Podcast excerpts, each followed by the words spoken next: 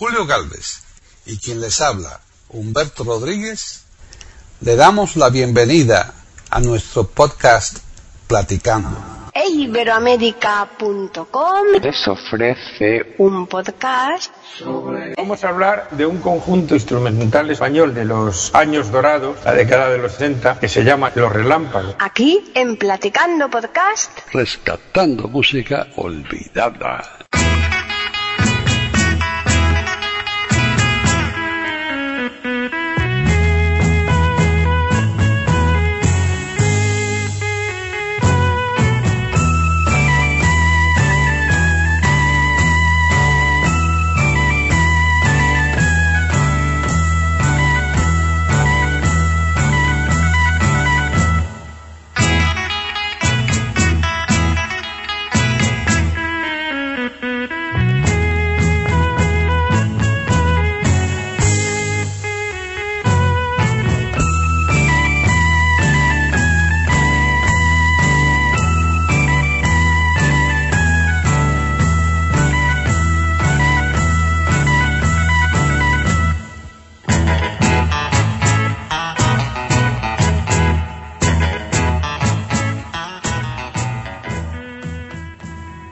Bienvenidos un día más a Platicando Podcast, rescatando música olvidada en iberoamérica.com. Soy Paqui Sánchez Galvarro y me acompaña Antonio Cuellar desde Talavera de la Reina. ¿Qué tal? Muy bien, aquí con tiempo nublado y así, no sé, puede que haya problemas de tormentas, relámpagos, cosas. Sí, sí, sí, aquí está el tiempo fatal también hoy. Y bueno, y ahora qué dices de relámpagos, aquí es- ahora mismo acabo de dar uno que vamos, menudo, ¿cuánto se ha iluminado todo esto con el relámpago que ha dado? Así Pero que no, sona- no ha sonado. no, de momento no, porque... Los que yo traigo sí que suenan y muy bien, ¿eh? Ah, pero tú traes relámpagos. Sí, claro. No me digas, ¿y eso Y cómo rayos y es? Truenos y todas esas cosas. Sí, sí. Ah, sí. Vamos a hablar de un conjunto instrumental español de los años dorados, o sea, la década de los 60, que se llama así, Los Relámpagos. Ah, amigo mío, o sea que por eso Claro, claro. venía a colación el tema del, que- del tiempo que estábamos nosotros aquí hablando, que es verdad lo que te estoy diciendo. De, Sí, de- sí, aquí también ha amanecido así, Sí, sí. nublado y feo. Bueno, pues sí, nada. vamos a hablar de este conjunto que junto con los pequeñiques fueron los dos más famosos de este estilo. Ujú. Muy diferentes los unos de los otros, porque mm, los pequeñiques tocaban todo tipo de instrumento. Bueno, en su día hablaremos de, aquí- de eso, pero hoy vamos a hablar de los relámpagos, que como conjunto al uso de la época se forman pues a final de los 50, primeros de los 60, como la mayoría de los conjuntos. Ya vimos algunos, los brujos, los Mustang, los brincos, etcétera, etcétera, etcétera, ¿no? Es cuando se, sale un poquito, se saca la cabeza de la música, vamos a decir, popular, entendida como la copla, el flamenco, el paso doble y todas estas historias y nos modernizamos, en, en cierto modo, ¿no? Sí. Y los dos primeros conjuntos que hacen este tipo de música fueron los estudiantes y los sonor. Fíjate, Estos mm, los imitan, vamos, los imitan, forman un conjunto, aunque ellos, su, diríamos, su norte y su guía era un conjunto yankee llamado Johnny, creo que se pronunciaría Hurricanes, porque está escrito con H, Hurricanes. ajá. Y en principio, pues imitan un poquito este tipo de sonido y tal. Estamos hablando de sonido mm, de estos conjuntos que empiezan a sacarle partido, por decirlo así, a los instrumentos eléctricos de la época, o sea, guitarra y órganos eléctricos, Ujú. teclados eléctricos o como le queramos llamar. Sí. Cuando tú formas un, un conjunto un- y te fijas en, en alguien, diríamos cuando empiezas, imitas. ¿no? Imitas, claro. Luego ya Ujú. creas tú. Y bueno, pues los primeros años se dedican a, a versionar, a hacer- se dan cuenta de que pueden hacer otro tipo de música. O sea, no otro tipo de música, sino tener un repertorio propio, en cierto modo, en cuanto a piezas musicales y se dan cuenta de que eh, hay música española que se puede hacer en versiones modernas, como vamos a ir viendo. Sí, sí. Lo que les dio a conocer a nivel nacional ya y muy popular, que por cierto, yo siempre pensé que este conjunto era catalán, son de Madrid, vamos a decir los componentes, Pablo Herrero, José Luis Armentero, José Luis Armentero compuso canciones, por ejemplo, para Nino Bravo, si no me equivoco, Ricardo López Fuster, los hermanos Zampín, eh, Ignacio y Juan José. En el año 68 se van José Luis Armenteros y Pablo Herrera. Y entra Juan Camacho. Y dirá la gente, anda, Juan Camacho, señor, aquí se hizo. Claro que Y luego- después se va de solitario, claro. Luego se fue en solitario con Sí. una gran voz, como, como casi todos los valencianos. Bueno, Y es que la música en general y en Valencia yo creo que la maman desde que nacen, ¿eh? es que cuando nacen no les dan el biberón, les dan una trompeta. Sí, sí, sí, sí. Entonces, su primer gran éxito, o lo que les lanza ya la fama nacional y tal, es Noche de Relámpagos, Ah. que no es ni más ni menos que una sardana. Y claro, yo asociando eso y luego aquella traversión de la Santa Espina, etc., Exacto, sí, no sí, sé sí. por qué me dio empezar- Pensar que eran catalanes. eran catalanes, pero no, son de Madrid. Así que vamos a escuchar ese gran éxito llamado Noche de Relámpagos, que por cierto, el título está en catalán. Ah, la nuit. Nuit. La nit de no sé La qué. Pero bueno, Noche de Relámpagos.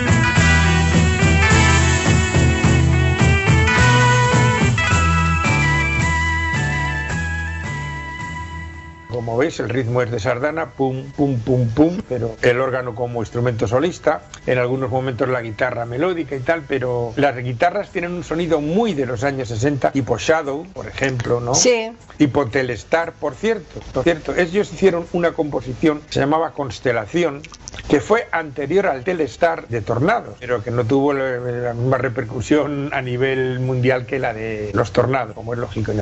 Como vieron que eh, la música española era una mina, pues versionan una canción que ya salió por aquí una vez cuando hablamos de Carmelo Larrea, que son Dos Cruces. No sé si fue un poquito antes quizá, o porque claro, en aquella época se sacaban los singles, o sea, una canción por una cara, otra canción por la otra. Sí, es verdad. Y luego de vez en cuando sacaban un LP, un long play, que era una recopilación de... De los singles, Sí, claro. Entonces, mm, más o menos esta canción que vamos a poner es de esta época, de, del año 64, 65. Que vamos a escuchar eh, esta versión que hacen los relámpagos de esta famosísima canción de Carmelo Larrea. La de dos cruces, ¿no? Exacto.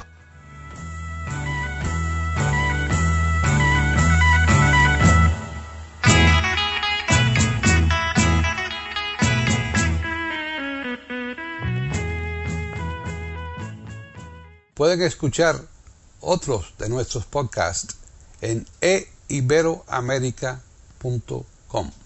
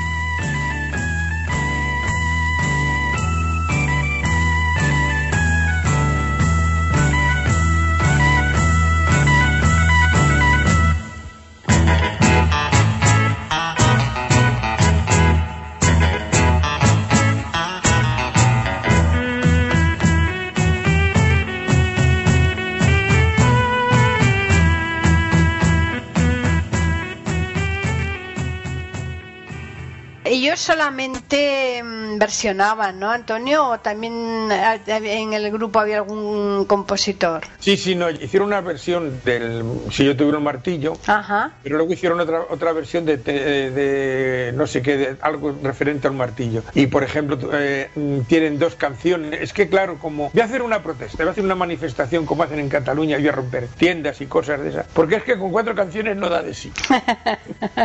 Entonces, eh, en, en el relleno que Sí. mando a, A Julio. a nuestro querido Julito, pues van, va una canción que se llama El Tropezón, donde cantan desde el año 66. Mm, también tienen alguna grabación con solista femenino, Ajá. porque muchos de estos conjuntos que hemos dicho, los Sonor y tal, eh, tuvieron lo que se llamaba vocalistas en aquellos tiempos. Yo me acuerdo porque mi hermano era músico militar, pero luego tocaban mucho en lo civil, formaban conjuntitos, cuatro o cinco, una batería, bajo, eh, trompeta, trombón y tal. y montaban orquestitas y tal. Y de vez en cuando traían una vocalista. ¿m? O sea, Ajá. una- una de forma puntual, digamos. Sí, sí. Y entonces, por ejemplo, vamos a decir cantantes que salieron de solistas de estos grupos, que es Karina, Ajá, mira, qué curioso. Rosalía, una tal Lorella, y de esa quién es, María Hostí. ¿Ah, sí? Sí. No me digas. Sí, sí, sí, sí. Qué curioso. Una tal Cecilia, que no tiene nada que ver con la otra. Con la otra Cecilia que falleció. con la de la ramito de violetas. Sí. O sea, muchas chicas empezaron ahí y luego se fueron a, hacer carrera en solitario, ¿no? Entonces. Fíjate que María Hostiz, con la voz tan peculiar que tenía, así, ¿no? De, pero tuvo mucho éxito también, ¿eh? Pese a tener, tenía canciones muy bonitas, pero tenía una voz así como monjil, ¿verdad? Una cosa mm, curiosa, vamos, muy Sí, aquí en particular. estas canciones, claro, la más jovencita no se la nota tanto, pero luego cuando eh, ya aquella canción que la lanza a la fama con Yo me vi rodeando el mundo y tal, Sí, y los ojos sí, negros ¿no? son traidores y todos aquellos. Sí, sí. tenía una voz muy estudiada, un poquito monjil, por decirlo de alguna manera. Sí, sí, sí, por eso. Sí, bueno, Bueno. entorno también, también lo daba. Bueno, Ajá. sí que tuvieron composiciones propias, sí, sí. Lo que pasa que lo que más conocemos son las versiones que hicieron de canciones muy conocidas. Claro. Como hemos, o sea, Noche de Relámpagos es de ellos. Ajá. José Luis Armenteros, yo creo que era uno de los compositores. Este se va en el año 68 junto con Pablo Herrero y es cuando entra Juan Camacho, luego algunos cambian de instrumento, Ignacio pasa a tocar el órgano y tal. Versionan muchas canciones populares, por ejemplo El reloj del abuelo, se dedican a hacer cositas de zarzuela. Eso también es muy, muy, muy peculiar, ¿verdad? Porque no, no- Claro. no es cosa Y habitual. por supuesto, pues casi se meten para el cuerpo la suite Iberia de Albeni, tienen Hombre, Córdoba, Sevilla. Sevilla, figúrate con lo bonita que es Sevilla. Madre mía. Claro, yo he elegido un ejemplito de cada cosa, así que ahora vamos a escuchar la alborada gallega, que fue una de las cosas que también les dio mucho. Mucha fama, mucha, mucha.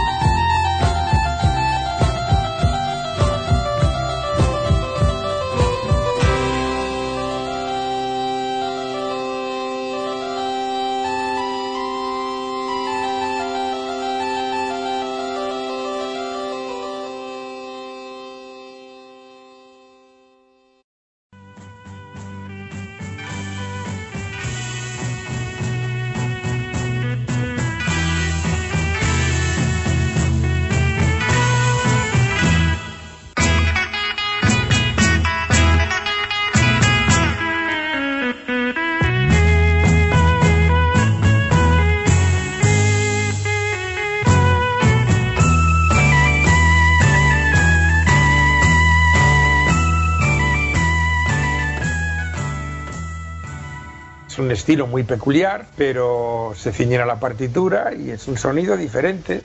Este tipo de cositas, de arreglos, al, más de uno le ha llevado a lo de verdad, a lo original, un camino.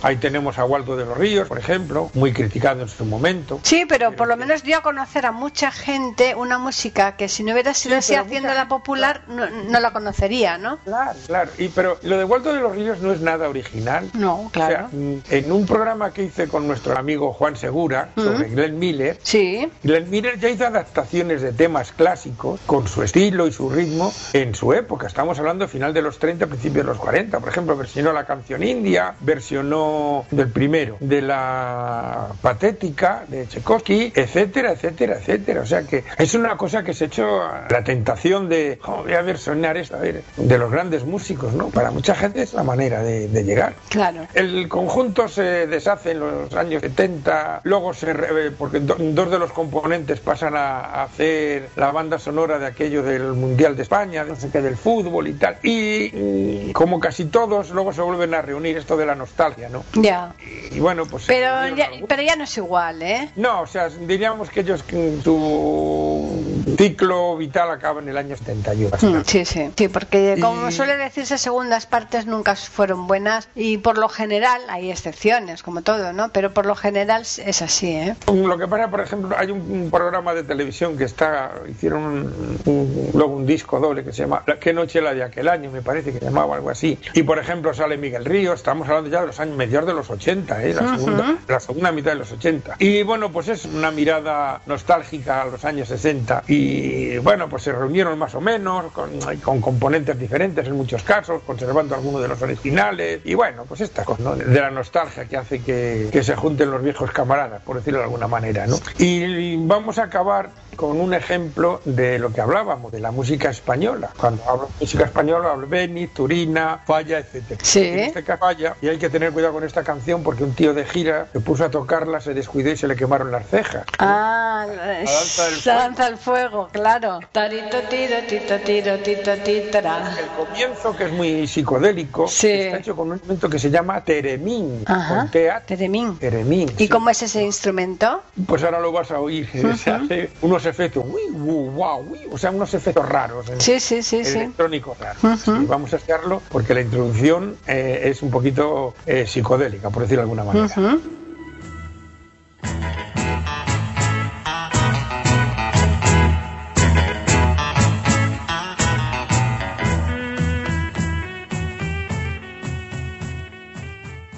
Pueden escuchar otros de nuestros podcasts en iberoamerica.com.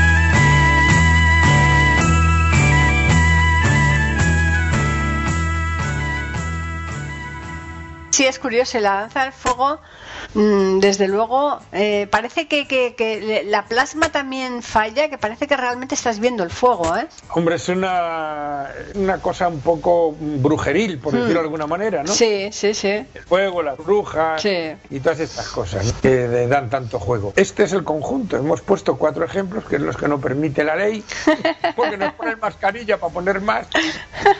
Pero hemos puesto, diríamos, un ejemplito de cada cosa, pero tiene una discografía muy amplia. Sí, a- Como eh, siempre, muy amplia, pe- pese a los pocos años que estuvieron en, en vigencia, ¿verdad? Pues 10 años. Por eso. aproximadamente, 10 o 12. Pero tienen mucha, mucha producción. ¿eh? Yo animo a los oyentes a lo de siempre, a que busquen en internet y conozcan este conjunto que creo que merece la pena conocerlo. Pues sí, realmente sí. Y nosotros ya preparar de modo inmediato el siguiente podcast, ¿eh, Antonio? Sí, sí, de esta época hay muchos. ¿eh? Y, y claro, lo que pasa es que yo digo, pues ya lo habrán hecho. Y el otro día me metí y digo, ah, pues no, ya no, no lo han hecho. te metiste en iberoamerica.com que hay un buscador fantástico al principio que le das a la letra 1, al, pulsas el 1 cuando entras en Iberoamérica y te sale directamente el buscador, tecleas porque te da el cuadro de edición, tecleas lo que quieras buscar.